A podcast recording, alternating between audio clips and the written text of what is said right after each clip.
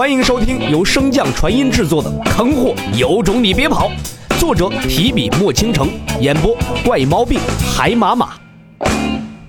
第七十五章，大战一触即发。一路行来的洛尘吞噬了数十个鱿鱼异兽，神识之力胀得脑海微微发痛。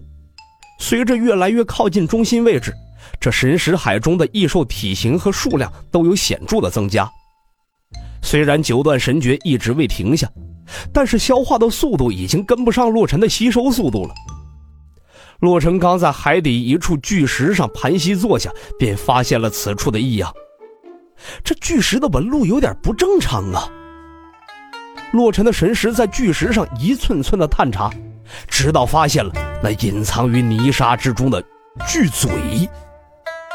洛尘心里咯噔一下，要凉啊！悄悄地起身，打枪的不要。洛尘小心翼翼地向巨石下方滑去，尽可能不发出一点声响。对比上来时的轻轻一跃，下滑的这段时间可谓是相当的漫长啊！咚，双脚落地，发出一阵轻响。洛尘紧闭双目，站在原地，生怕这巨兽此时苏醒过来。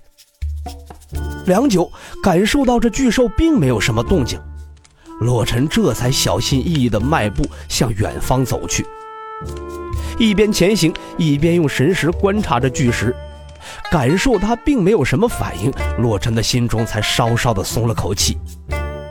正在此时，变异突起，海底突然开始剧烈的摇晃，不明情况的洛尘急忙趴在了地上，装作海中的沙石。尖锐的叫声响彻了整个神石海，距离最近的洛尘感觉自己的耳膜都似乎要被刺穿了。尚未来得及看清尖叫声的所在，又是一阵猛烈的摇动，相较于之前频率要高得多。许久，洛尘见此处再没有了动静，这才抖落了一下埋在身上的泥沙，向前望去。两个磨盘大的黑珠正架在洛尘的面前。秘宝，洛尘心生疑惑，放出神识朝两枚珠子压去。刚一触及，又是一道尖锐的叫声传来。洛尘不顾双耳的疼痛，朝着后方狂奔而去。此时他终于看清了这珠子的真正面目，正是那巨石异兽的双眼呐！而这巨兽的大体形状，洛尘也是看了个一清二楚，整个一放大了数万倍的蜗牛啊！见到那弯身向后撞来的身躯，洛尘一时就头大如牛，神识向周围扩散而去，紧接着又收回，方圆数里空旷至极，毫无生路。灵机一动，洛尘朝着眼前的巨石冲去。虽然知道这巨石是那巨兽的壳，可是看他裸露在外的身躯。这壳似乎并不够装下他呀。待洛尘钻入壳中，巨蜗也不再追击了，开始慢慢的向壳中收缩身体。洛尘神识扫过，随后朝壳中一处小凹坑爬去。正如洛尘所料，巨蜗的身体缩入大半后，果然是无法再继续了。既然他的头进不来，那洛尘便立于了不败之地。其实啊。洛尘这番决定纯属是瞎猫碰上了死耗子了。一般的蜗牛身体本来就比壳大，其延展性亦是能收回去。可这次恰好赶上这巨蜗晋级，身体在蜕壳后数百年之后，延展性大不如之前，这才无法彻底回到壳中。巨蜗被洛尘打断了进化，还被他跑入壳中，一时间大怒不已呀，不断的扭动着身躯，想要挤死他。洛尘藏身于壳中的小凹坑中，安全至极。只是那巨蜗身上的粘液不断的抹过，有些恶心罢了。片刻后，巨蜗感受不到洛尘有动作，以为他是死在了自己的挤压之下，便停下了动作，向着神石海中央游去。晋级之路被断，唯有那处的秘宝可以弥补。一路上，洛尘感受到了巨蜗的动作，丝毫不敢动弹的。只能在心中祈祷，这巨蜗早点沉睡，自己好找机会溜掉。到了这个地步，洛尘也只能是山穷水尽，没有丝毫的办法了，只能安心的在壳中修炼，等待机会。唰，在壳中无法观日月，更不知时间的流逝。虽然知道被困的时间已经不短了，但是洛尘此时却丝毫不急。一次偶然的机会，洛尘发现这巨窝的粘液竟也是由精纯的神识之力构成。一番犹豫后。洛尘终于不打算放过这绝佳的机会。先不说这极为优良的修炼环境，光是这组成粘液的神识之力，便不知道比洛尘吸收的那些要精纯多少倍。至于是什么机会，洛尘才有此发现，呃，就如同那第一个发现牛奶能喝的人一样，只可意会不可言传。在骆某人安逸的修炼的同时，公明身上那大大小小的伤口遍布无数，想来这一路是极为的艰辛。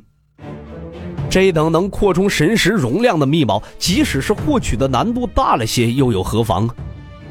公明想到此处，抬头望向那不远处的巨大海底宫殿，眼神愈发的坚毅了。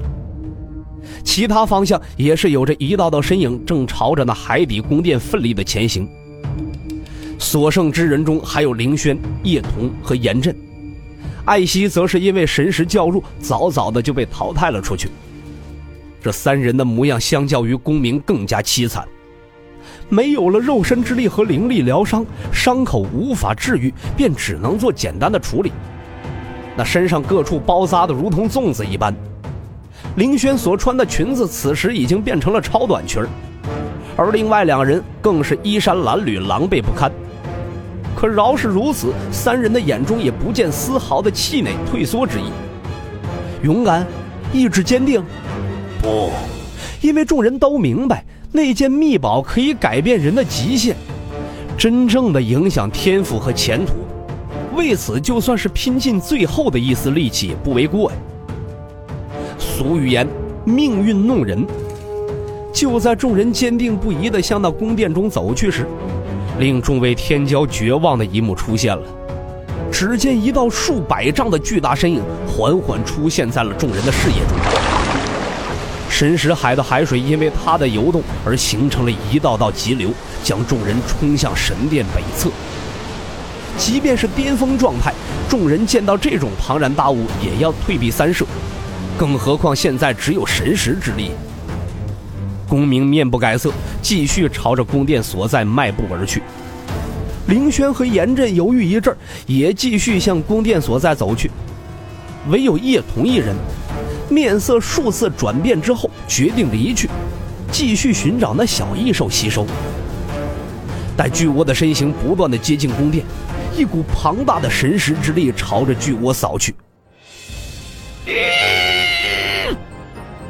巨窝尖锐的声音响彻在整个神识海，虽然声音中满是怒意，身形却彻底停在了宫殿之外。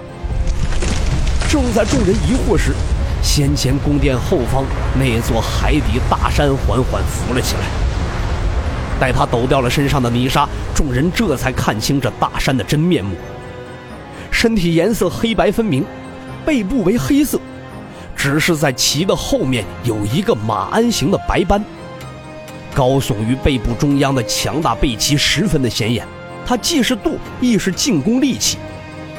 微微张开的嘴中是一排排尖利的牙，仔细看便可以看见那隐藏在内的双颚。自这巨鲨出现后，神识海中便掀起了一阵浓重的血腥味众人望着这个潜伏高手，心中凉意更甚了。一个还不够，非要好事成双。巨鲨绕着宫殿缓缓的游动，凶狠的眸子盯着巨窝，却也没有立刻发动进攻。显然，这巨窝也不是外表看起来的这么简单。对峙良久，巨鲨依旧是不急不缓的游着，而巨窝则是变为了最原本的模样，静立原地一动不动。河中的洛尘不敢神识外放，自然不知道外面发生的一切。依旧悠哉悠哉的安心修炼，忽然这巨窝动了。本集播讲完毕，感谢您的收听。如果喜欢，可以点击订阅哦，关注本账号还有更多好听的内容。